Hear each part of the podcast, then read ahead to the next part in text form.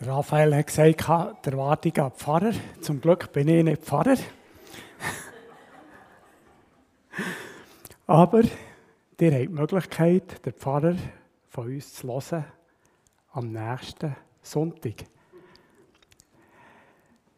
Karfreitag. Karfreitag ist das Thema für heute. Ich glaube, man darf nicht über etwas anderes reden, als über Karfreitag. Einerseits ist das ganz gäbig, weil ich muss nicht studieren, über was ich reden will. Andererseits ist es auch relativ schwierig.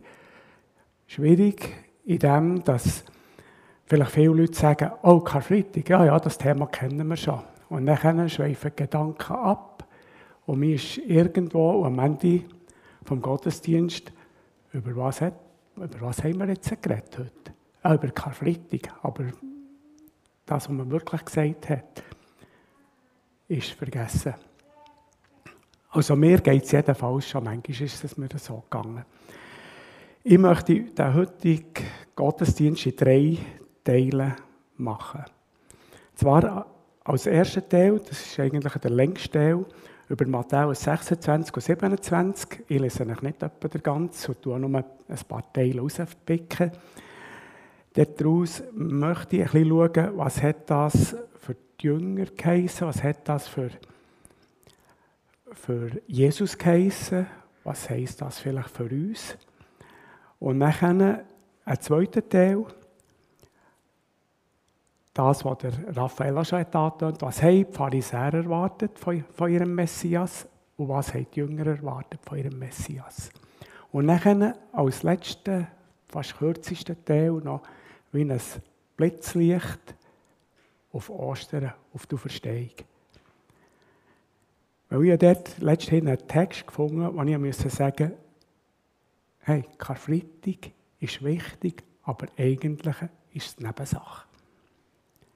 Ist irgendwie komisch, wenn ich das so sage. Aber wir kommen noch drauf. Gut, wir fangen an, äh, nachdem dass Jesus im Kapitel im Kapitel 26 fährt er an, excuse, ich muss da meine Blätter umtischeln, fährt er an mit, als Jesus diese Reden beendet hatte, sagte er zu seinen Jüngern.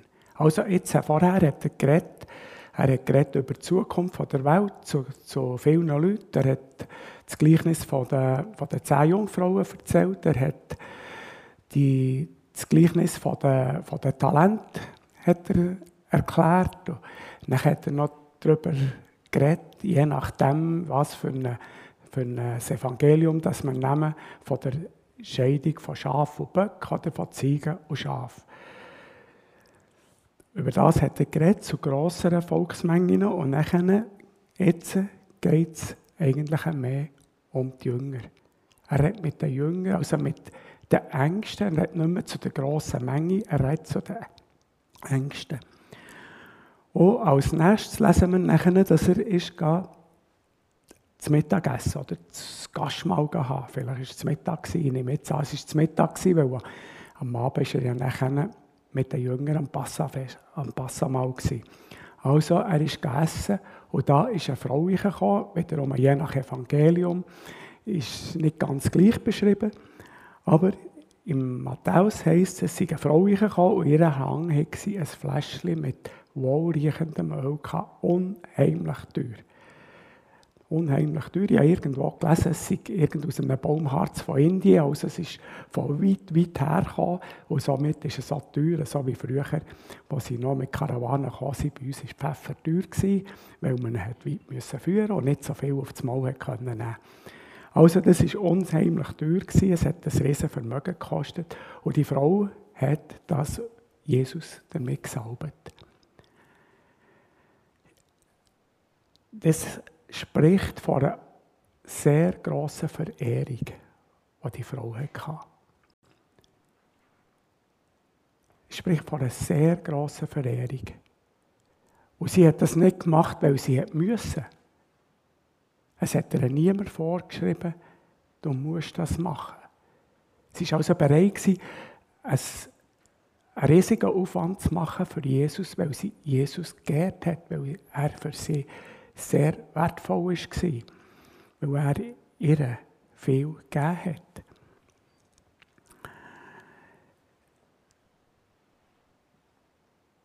Ich denke, wir, wir selber haben das, das genießen wir auch, wenn uns jemand etwas gibt. Einfach, weil er es gerne gibt und nicht, weil er es muss. Jesus hat nicht einmal darum gebeten. Er hat es jetzt gegeben, weil, weil es gerne gegeben hat. Die Jünger allerdings, hier so heisst es Jünger, in einem Evangelium heisst der Judas, so in anderen Evangelium heisst es einige. Hier so heisst es Jünger, die haben sich aufgeregt. Das kostet ein Vermögen. Und wenn wir schon das Vermögen ausgeben dann könnten wir doch das auch den Armen geben. Es wird irgendwo erklärt, ja, dass sie vom, vom Judas herkommen, weil er zwischendurch einmal ein bisschen Eigensache gewirtschaftet hat. Er hat auch das schon äh, bei bestimmten Bankern von, oder vielleicht machen es bestimmte Banker heute genau gleich, so wie der Judas das dann schon gemacht hat. Nicht alle, aber bestimmte. Ich werde dem Raphael nicht nachtreten.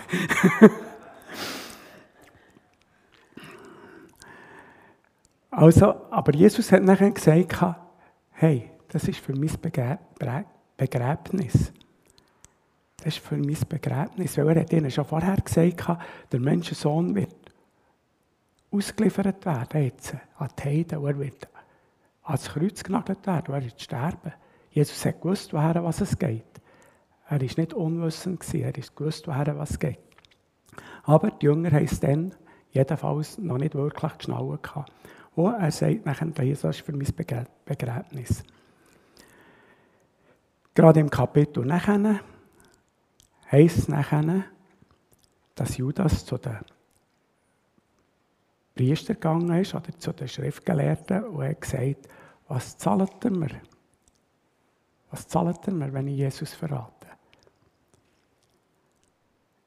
Das muss irgendwie wie ein Tiefpunkt sein, eigentlich auch im Gefühl von Jesus. Weil ich nehme an, er hat es ja gewusst, weil nachher später kommen wir hier darauf zurück, dass er, ihm, dass er konkret sagt, du verratest mich. Also, es muss ein Tiefpunkt sein. Wenn ein Freund oder eine Person, wo wir jetzt jahrelang unterwegs waren miteinander, wo wir geteilt haben, wo wir Wunder erlebt haben, wo wir Grosses erlebt haben, wo wir äh, auch Ablehnung erlebt haben, aber immer wieder beieinander waren und miteinander gegessen haben, miteinander geredet haben, wenn so jemand nachher geht und verratet. Wenn so jemand so geht und sagt, hey, was gebt ihr mir? Was gebt ihr mir, wenn ich ihn verrate? Nachher gehen wir weiter zum Passamal. Jesus hat hier so gesagt, ich versichere euch, einer wird mich verraten. Darum kann ich sagen, dass Jesus gewusst hat, dass der Judas ist gegangen und ihn verkauft hat. Weil er sagt hier so, einer wird mich verraten. Die Jünger die haben das irgendwie, hat sie entsetzt. Sie haben gefragt, aber du meinst doch nicht etwa mehr. Du meinst doch nicht etwa mehr. Und Jesus sagt darauf, ich muss das Leben lassen, weil die Schrift von Gott, die Heilige Schrift, das voraussagt. Aber wehe dem, der mich verratet. Und in Matthäus ist nachher noch ganz interessant, Kapitel, ähm, Vers 25, Kapitel 26 sind wir. Rabbi, bin ich es? Bin es doch nicht ich etwa? Hat der Judas gesagt. Es kommt mir irgendwie so wie scheinheilig vor. Also, wenn ich weiß, dass mir jemand verraten hat. Und dann irgendwie kommt er noch, wenn, wir, wenn ich sage, ja, es hat mich jemand verraten, kommt er mir nachher fragen, du, bin ich der jemand der dich verraten hat? Also ich muss mich ist du ab Jesus. Er sagt einfach, doch, du bist es. Ich glaube, ich gebe dem einen Stopf. Oder ich weiß nicht was, aber das, das würde mich, glaube ich, ver, ver, verjagen. Und Jesus sagt, doch, du bist es. Nachher kommen wir gerade zu dem, was wir ja jetzt gefeiert haben, zum Abendmahl, wo Jesus sagt, das ist mein Blut, mit dem, nein, er sagt noch vorher, das ist mein Leib, und er ins Brot geht, und nachher, das ist mein Blut, mit dem neuen Bund zwischen Gott und den Menschen, mit dem der neue Bund zwischen Gott und den Menschen besiegelt wird. Der neue Bund, wo das Blut von Jesus besegelt wird. Jeder Bund, den Gott geschlossen hat mit den Menschen, der hat immer Blut gebraucht. Der hat immer Blut gebraucht. Und wir lesen schon aus dem Alten Testament dass die, das Blut von den Böcken zwar eigentlich äh, etwas bewirkt hat, aber nicht, es hat nicht wirkliche Befreiung können bringen. Es ist das Blut von Jesus, das wirkliche Befreiung kann bringen. Und das ist auch der Grund, warum Jesus hat müssen sterben weil das Blut den neuen Bund besiegelt. Und Jesus sagt nachher, als sie das Mal fertig hat, in dieser Nacht werden, werdet ihr euch alle von mir abwenden. Jesus hat das wieder zum Voraus gewusst, die Jünger werden sich abwenden von mir. Und es ist eigentlich noch ein Scheiß drauf. Der Judas hat sich abgewendet, schon vorher. Und jetzt muss Jesus sagen, dir alle zusammen, dir zwölf, die ich mit euch so viel erklärt habe, und mit diesen zwölf, die ich mit euch gemein bauen ihr wendet euch ab und ihr geht einfach auf die Seite fort. Ihr werdet euch in alle Himmelsrichtungen verstreuen. Und dann kommt der Petrus. Petrus ist immer Zweig für schnelle, schnelle Worte und schnelle Entscheidungen. Manchmal ist vielleicht ein bisschen so schnell, dass er nicht mit Überlegen nachher mag, aber das sind wir manchmal auch. Wie manches habe ich schon gesagt und dann erst später überlegt, es war eigentlich auch nicht so gut, was ich gesagt habe.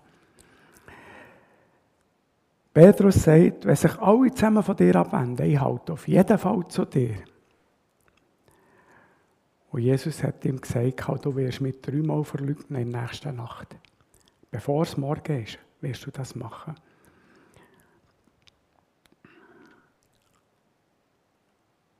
Und es heisst, alle anderen Jünger haben das auch beteuert. Hier im Matthäus. Das heisst in anderen Evangelien nicht ganz so. Aber da drinnen heisst es noch etwas, was ich aus dem Lukas möchte mitgeben. Beim Lukas heisst es nämlich, der zwischen im Lukas 22, 32, Texte, die ich lese, sind alle zusammen aus Hoffnung für alle, wenn ich nicht etwas anderes sage. Lukas 22, 32, ich habe für dich gebetet, damit du den Glauben nicht verlierst. Wenn du dann zu mir zurückkehrst, so stärke den Glauben deiner Brüder. Und ich finde, das ist ganz entscheidender Vers ich habe für dich gebetet. Es ist ein entscheidender Vers für das, was nachher kommt. Eben mit der Verleugnung, wo wir ja wissen, dass der die noch kommt, die ihm Jesus schon vorausgesagt hat. Das ist ein entscheidender Vers dort hier so. Ich habe für dich gebetet. Schon etwas ein bisschen vorausgenommen. Dann kommt die Begebenheit von Gethsemane.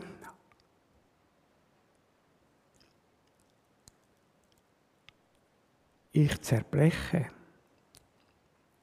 beinahe unter der Last, die ich zu tragen habe. Das ist das, was Jesus sagt. Ich zerbreche fast. Manchmal geht es uns vielleicht so als Christen, wenn wir an Jesus denken, ja, ist Gottes Sohn, oder für ihn ist, ist alles einfacher gewesen, für uns.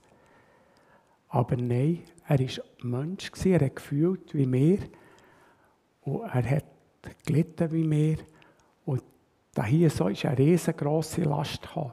Und ich habe mal äh,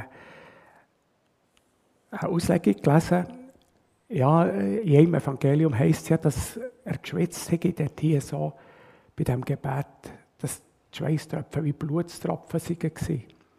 Und das lesen wir nachher eigentlich von Kem, von den Märtyrern. Es sind noch mehr Märtyrer am Kreuz gestorben.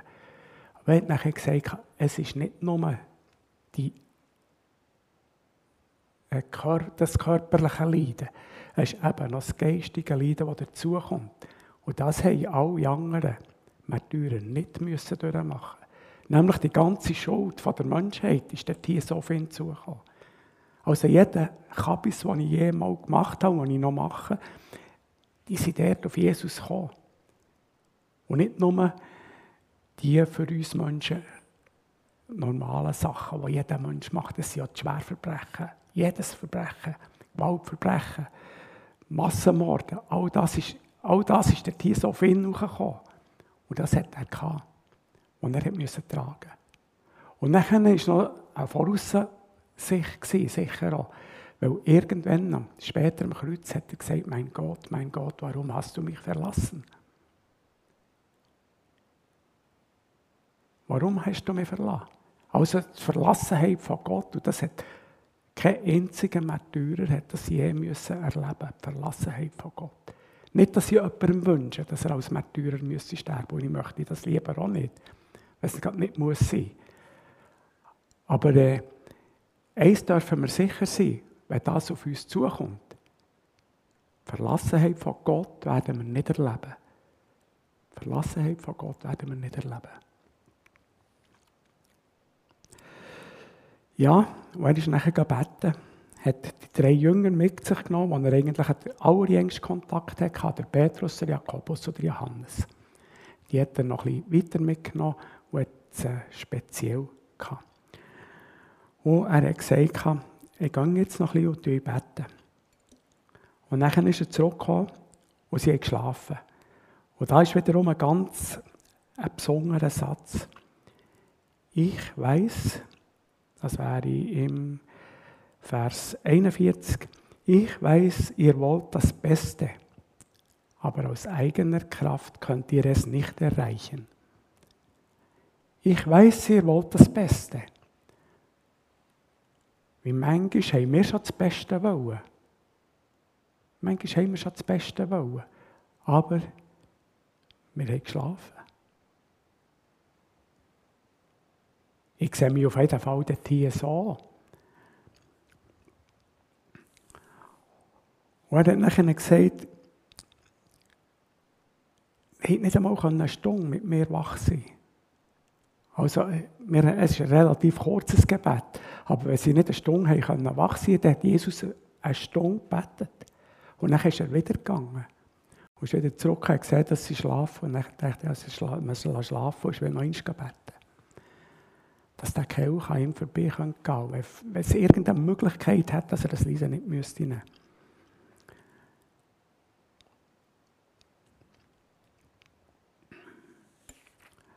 Und dann gehen wir weiter zum sogenannten Judaskos, der Mann, der nicht küssen. Das ist im Ort gefunden, das ist ein normales Begrüßungselement, das Küssen im, auch zur Begrüßung im, im Orient. Aber es ist irgendwie wie es ein gemeiner Verrat. Ich tue eigentlich an jemandem der Erbietung bringen, mit dem aber nicht damit verraten. Und zwar ganz bewusst. Ich denke, es gibt auch Menge Verrat, was schon passiert ist, wo man das nicht so bewusst gemacht hat. Aber hier so es ein ganz bewusster Verrat. Ganz bewusst hat der Judas das gewählt.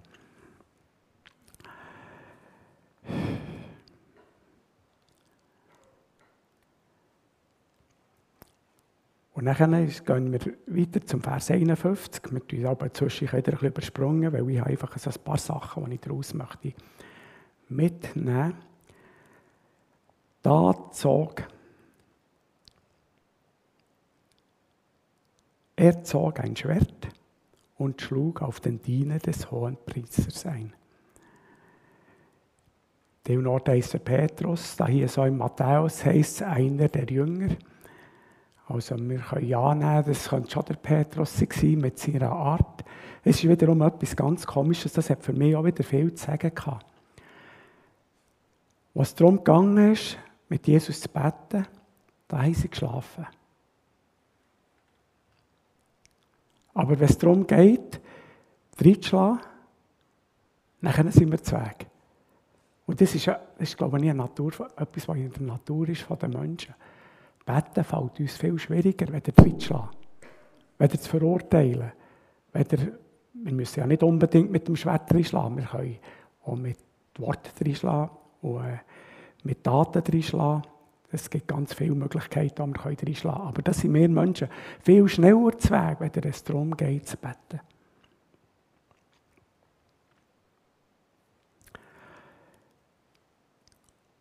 Und Jesus sagt ihm, hey, ich könnte ein ganzes Heer von Engeln kommen, die für mich kämpfen.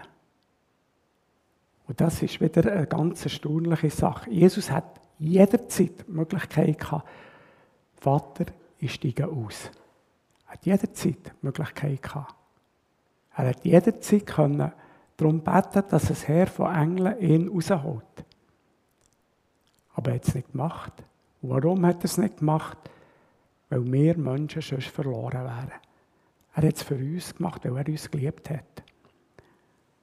Und das zeigt auch, wie hart das Gericht von Gott ist, wenn wir nicht zu Jesus kommen. Und da ist jetzt eben das passiert. Da verließen ihn alle seine Jünger und ergriffen die Flucht. Und er ist nachher abgeführt worden zum, zu den, zu den angesehenen Juden, zum Hohepriester. Und, und die haben probiert, mit vielen falschen Zeugen ihn zu verurteilen. Und es ist eigentlich noch erstaunlich, die falschen Zeugen. Grundsätzlich haben sie ja gewusst, dass sie falsche Zeugen nehmen. Und wenn sie das Alte Testament kennt haben, und das haben sie kennt, das haben sie sehr gut kennt, dann haben sie sehen, was Gott über falsche Zeugen sagt. Oder was Gott über falsche Gerichte sagt. Das haben sie durchaus können sehen und können wissen. Aber es heisst hier so, sie haben falsche Zeugen gesucht und das Erstaunliche ist, sie haben nicht zwei gefunden, die das Gleiche gesagt haben. Es ist, es ist ins Leere gelaufen. Eigentlich haben sie keine Zeugen gefunden. Sie haben nicht zwei gefunden, die das Gleiche gesagt haben.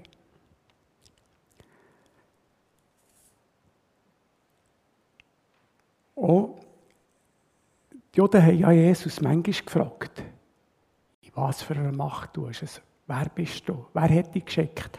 Und sehr oft hat er ein bisschen ausweichende Antworten gegeben oder verschleierte Antworten. Hier so fragt man nachher der Hohepriester, sag uns, bist du der Christus, der von Gott erwählte Retter? Bist du der Sohn Gottes? Was sagt Jesus? Ganz klar. Ja, du sagst es. Von jetzt an werdet ihr den Menschensohn an der rechten Seite des allmächtigen Gottes sitzen und auf den Wolken des Himmels kommen sehen. Und das ist die alttestamentliche Aussage vom Messias. Das ist Prophetie vom Messias. Eigentlich hat er genau das gesagt, was der Messias ist. Und das hat die Hohepriester auch gewusst. Aber sie haben nachher gesagt, das ist Gotteslästerung. Das ist Gotteslästerung. Und er hat ja vorgängig auch in seinem Erdenleben Wunder und Zeichen da, all die Wunder und Zeichen, die im Alten Testament aufgeführt sind, die der Messias jemals wird tun. Kranke heilen, Blinde sehen, Stumme reden, Tote auferwecken. All das hat er gemacht. Aber sie haben es nicht geglaubt. Ich komme dann am Schluss noch kurz darauf zurück. Dann kommt das von Petrus. Dreimal. Zuerst mal. Aber Petrus bestreitet laut. Ich weiß nicht, wovon du redest, was ich mir gesagt habe. Du bist doch auch bei dem Jesus gewesen. Und dann ist es zweimal gekommen. Doch Petrus behauptete wieder, und diesmal schwor er sogar, ich kenne den Mann gar nicht. Und dann kommt eigentlich noch das Stärkste. Ich schwöre euch, ich kenne den, diesen Menschen nicht. Gott soll mich verfluchen, wenn ich lüge. Irgendwo eine erschreckende Aussage. Und gleich bin ich so froh, ist das in der Bibel geschrieben. Ich bin so froh, dass das ist. Weil manchmal, manchmal haben wir Jesus verleugnet. Vielleicht haben wir nichts gesagt, das ist noch das Kleinste, aber manchmal haben wir vielleicht schon gesagt, oh nein, mit dem habe ich nichts zu tun. Wir sind uns nachher schon treu gewesen, aber äh, irgendwo, ich habe den Petrus so ein bisschen verstehen. Der war irgendwo da in diesem Hof, ist mit seinen Gedanken beschäftigt gewesen, was ist jetzt geschehen, was geht jetzt weiter. Und dann kommt auf einmal jemand und sagt, ah, du bist schon einer von denen. Und dann ist wie die Abwehrreaktion, nein, nichts. Und dann ist es schon passiert. Und das geht uns so manchmal schon so. Und hier so greift nachher das, was Jesus hat gesagt, ich habe für dich gebetet. Wir lesen ja vom Judas, auf das möchte ich nachher nicht weiter eingehen, dass Judas eigentlich äh, hat eingesehen, dass, dass er Jesus verraten hat, zu Unrecht. Aber er hat nachher einen Selbstmord gemacht. Er hat einen Schlussstrich gezogen. Im Gegensatz zum Petrus, der eben den Schlussstrich nicht gezogen hat. Er ist zwar auch gegangen, hat bitterlich geweint. Und vielleicht, vielleicht hat er auch einen Schlussstrich gezogen wenn Jesus nicht für ihn gebetet hat. Aber Jesus hat für ihn gebetet. Und sind wir uns gäng wieder bewusst, ein Gebet hat Macht. Ein Gebet hat Macht. Das Gebet hat immer Macht. Auch wenn wir manchmal zuerst nicht so viel merken. Aber das, was wir beten, das hat Macht. Und kann eben auch so in einer Situation auf einmal etwas bewirken, wo wir nur staunen können. Nachher kommt Jesus zum Pilatus. Denn Pilatus wusste genau, 27,18, dass das Verfahren gegen Jesus nur aus Neid angezettelt worden war. Also Pilatus hat gewusst, dass Jesus unschuldig ist. Und er hat so probiert, ihn irgendwie rauszubringen aus der ganzen Sache. Er hat nachher gesagt, ja, was wollt ihr denn lieber? Wollt ihr der Barnabas oder Jesus? Also wollt ihr lieber einen Verbrecher frei zu Ostern oder wollt ihr Jesus, der sagt, er sei euer König? Ich denke, das Angebot hat er nicht gemacht. Er hat gedacht, der Barnabas, das ist ein Lump. Das weiß ich sicher nicht. Aber nein, sie haben gesagt, nein, gib es den Barnabas. Und dann hat er gesagt, was soll ich denn mit dem, Jesus, mit dem Jesus machen? Was soll ich mit dem machen? Und sie haben geschrien ans Kreuz mit ihm. Der Pilatus ist nach wie vor von seiner Unschuld überzeugt weil sonst hat er nicht gesagt, ich wäsche meine Hänge in Unschuld. Ich bin nicht schuldig am Tod von diesem Mann. Er war eigentlich Gleich, weil er ist die Gerichtbarkeit war. Er, er der, der, der das letzte Urteil hatte. Und er hat gewusst, dass er unschuldig ist und hat Unschuldigen verurteilt. Und das, wenn wir uns das vorstellen, wenn wir Stelle von Jesus sind, genau wissen, unschuldig, und wir werden vom, vom Gericht, das eigentlich Recht sprechen verurteilt zum Tod, unschuldig es muss irgendwie, es, ich kann mir das irgendwie fast nicht vorstellen, wie man da sich fühlt.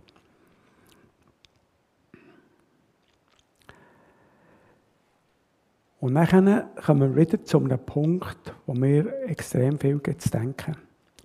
Die Menge erwiderte, was ich eben gesagt habe, er soll das Kreuz bringen. Und er hat gesagt, ja, was soll ich denn machen? Er ist unschuldig. Ihr seid nicht schuld. Die Menge erwiderte, ja, wir und unsere Kinder tragen die Folgen nach Hoffnung für alle. Luther sagt, sein Blut komme über uns und über unsere Kinder. Äh, Neues Leben sagt, wir übernehmen die Verantwortung für seinen Tod, wir und unsere Kinder. Und Neue Bibel heute sagt, wir und unsere Kinder wollen schuldig sein an seinem Tod. Und ich finde das eine absolut brutale Aussage. Weil die führenden Männer hätten gesagt, wir wollen schuldig sein. Muss ich sagen, ja, das ist. Sie haben gesagt, dass sie einen Fehler gemacht haben, grundsätzlich. Sie sind nur nicht dazu gestanden. Aber sie übernehmen die Schuld. Aber wir und unsere Kinder, das heisst, sie haben ihre Nachkommen eigentlich unter die Verantwortung von diesem Fehlentscheid gestellt. Darum finde ich es wieder so wichtig, dass wir für unsere Kinder, unsere Grosskinder, und wenn wir haben, unser Urgrosskind, dass wir für die beten.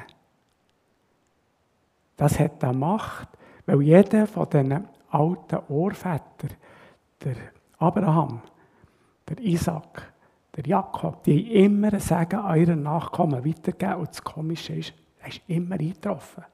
Der trifft ein.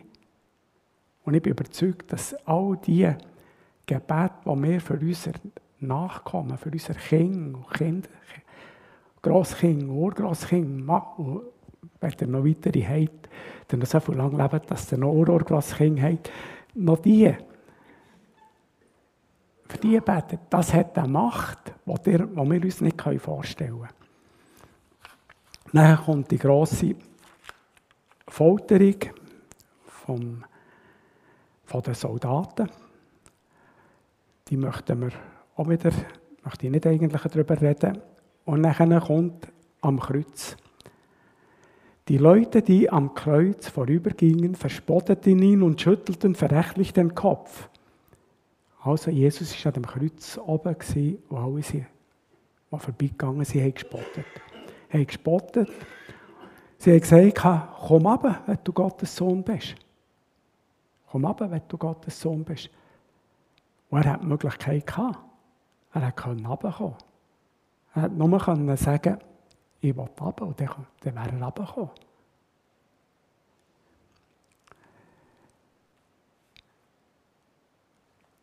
Und die Juden, die Schriftgelehrten, wenn er wirklich der König von Israel ist, soll er vom Kreuz heruntersteigen.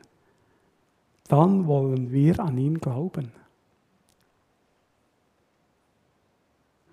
Jetzt wollen wir sehen, ob Gott ihn wirklich liebt und ihm hilft. Schließlich hat er behauptet, ich bin Gottes Sohn.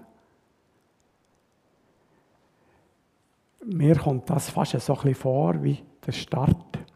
Am Start vom Wirken von Jesus war Taufe und anschließend 40 Tage in der Wüste, wo Satan ihn versucht hat. Oh, was hat er gesagt? Er hat ihn auf den Tempel geführt und gesagt, komm runter. Gott hat gesagt, die Engel werden dich tragen und dann kannst du deine, deine Gottessohnschaft wie beweisen. Und hier so sagen die Juden wieder, komm vom Kreuz ab, dann kannst du deine Gottessohnschaft beweisen. Und dann glauben wir. Aber ich denke nicht, dass sie wirklich geglaubt hätten, weil sie haben schon so viele Sachen gesehen von Jesus, die eigentlich übereinstimmen, dass sie auch immer noch nicht, sie nicht geglaubt. Das Interessante ist nachher Vers 54, gehen wir gerade hier weiter nachdem das Fister ist worden, nachdem das Erdbeben gegeben hat, der Vorhang zerrissen war und Jesus gestorben war, sagt der römische Hauptmann und seine Soldaten, die Jesus bewachten. Also der römische Hauptmann und die Soldaten, die Jesus bewachten, erschraken sehr bei diesem Erdbeben und allem, was, sie sonst, was sich sonst ereignete, und sagten, dieser Mann ist wirklich Gottes Sohn gewesen.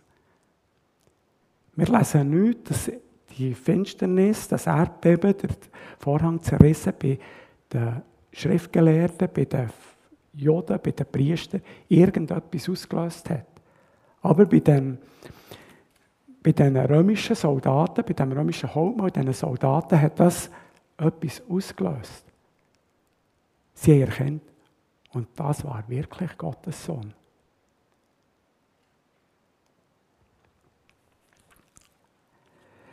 Die Juden haben irgendwie nachher gleich ein bisschen Angst gehabt. Sie wollten das Grab bewachen. Und dort heisst sie in der, äh, in der Hoffnung für alle, ich will euch eine Wache geben. Es heisst nachher in anderen, oder in, äh, in der Anmerkung ist nachher gesagt, es könnte ja heißen, ihr habt doch selbst eine Wache, damit hat er Tempelwache gemeint, und dann könnt ihr ja selber bewachen. Das würde ich nicht bewerten, aber eben, sie haben einfach Angst gehabt, darum haben sie ihn bewachen. Kommen wir zum zweiten Punkt. Und jetzt müssen wir es langsam kurz fassen. Im Jesaja, Kapitel 11, vom Vers, Vers 11 weg, wird eigentlich etwas von dem Messias weitergegeben. Ihr dürft das nachher gerne lesen, aber es wird ein Messias, der regiert, zeigt. Oder im Hesekiel 34 heißt ich will einen Hirten geben von den Nachkommen Davids. Und der wird dich weiden, führen. Der wird dich regieren, der wird dich, wird dich gut führen, der wird dich in ein gutes Leben führen. Und im Sacharja 9 heißt es, freut euch, ihr Menschen auf dem Berg Zion, jubelt, ihr Einwohner von Jerusalem. Euer König kommt zu euch. Und wenn ihr gerne noch mehr wollt wissen, es ist viel in diesen kleinen Propheten, am Schluss noch wird irgendwo auf den Jesus hergewiesen. Dann könnt ihr mal äh, das Bibelprojekt schauen. Da gibt es zu jedem äh, Buch in der Bibel ein Video. Und die sind zum Teil so gut. Könnt ihr auf YouTube schauen. Die sind so gut. Es sieht so ein bisschen komisch aus am Anfang mit den, mit den groben Skizzen, aber äh, es wird so eine Skizze gezeichnet und dazu geredet. Wenn es sich schnell geht, dann kann man auf 75% Tempo einstellen und dann versteht man es noch gut. Dann ist es so ungefähr so, wie wir normal reden. Ein bisschen, ein bisschen verzögert, aber sonst ist es extrem schnell geredet. Aber wenn ihr, wenn ihr irgendwie Zeit habt, wenn ihr über ein Buch etwas wissen wollt, dann schaut das Settings-Video Das ist super gut. Das ist der Messias als König.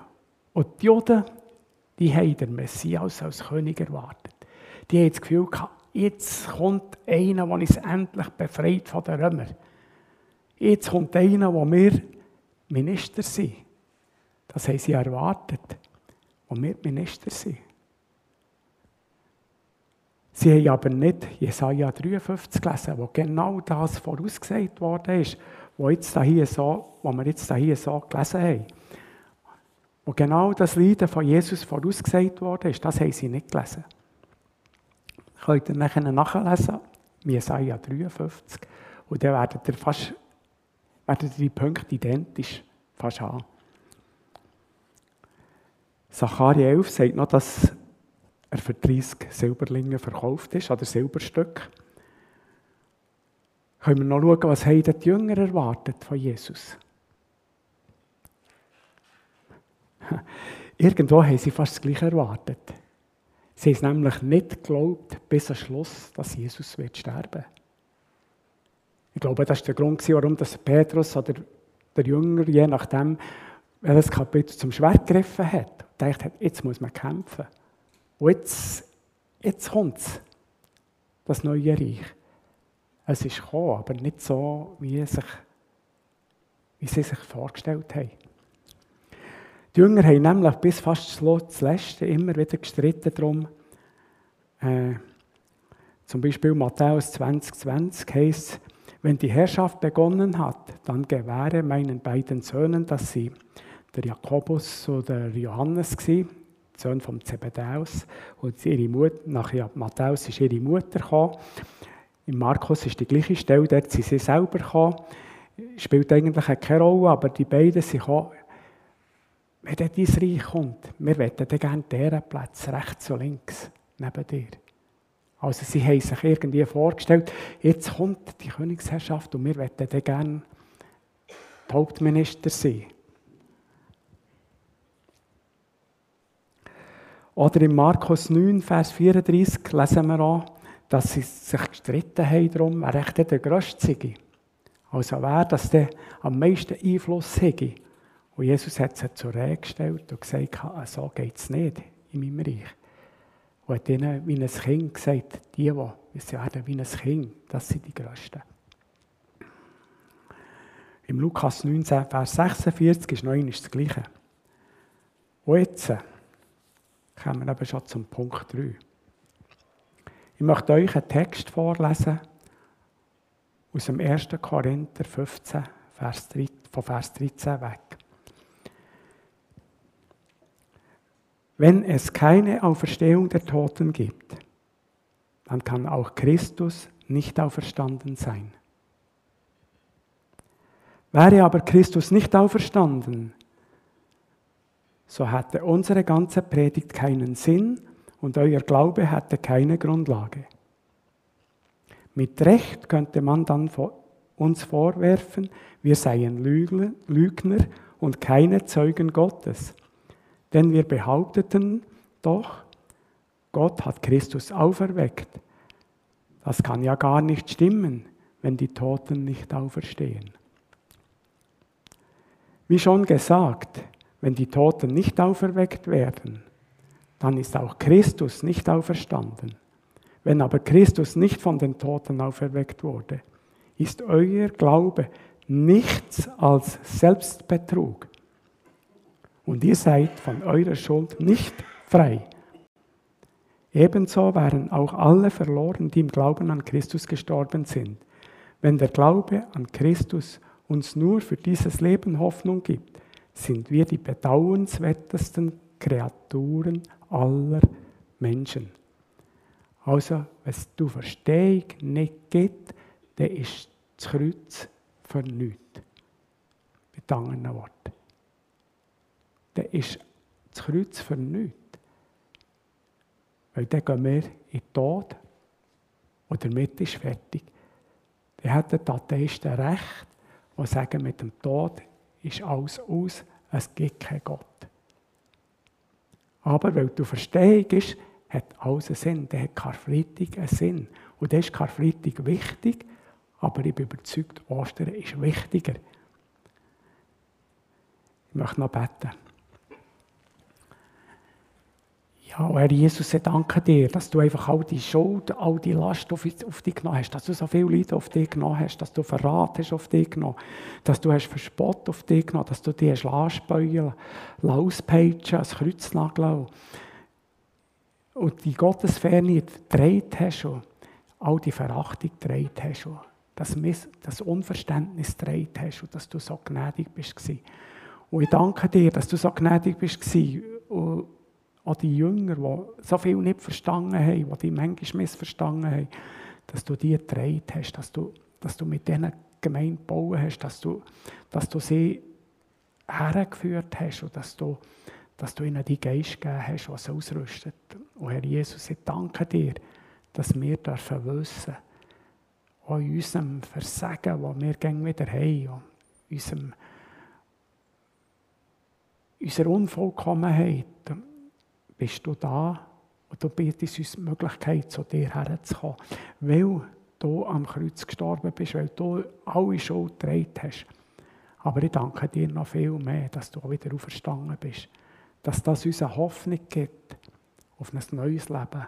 Und du hast gesagt, du willst, gehst in den Himmel willst uns Wohnung bereiten.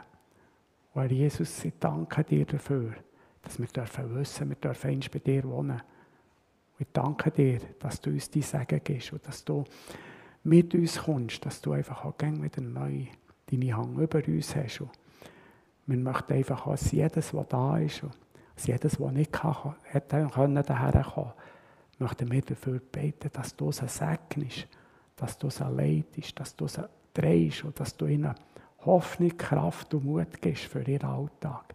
Auch wenn er schwierig ist, dass du einfach das kannst schenken. Und in deinem Namen ich danke dir dafür. Amen.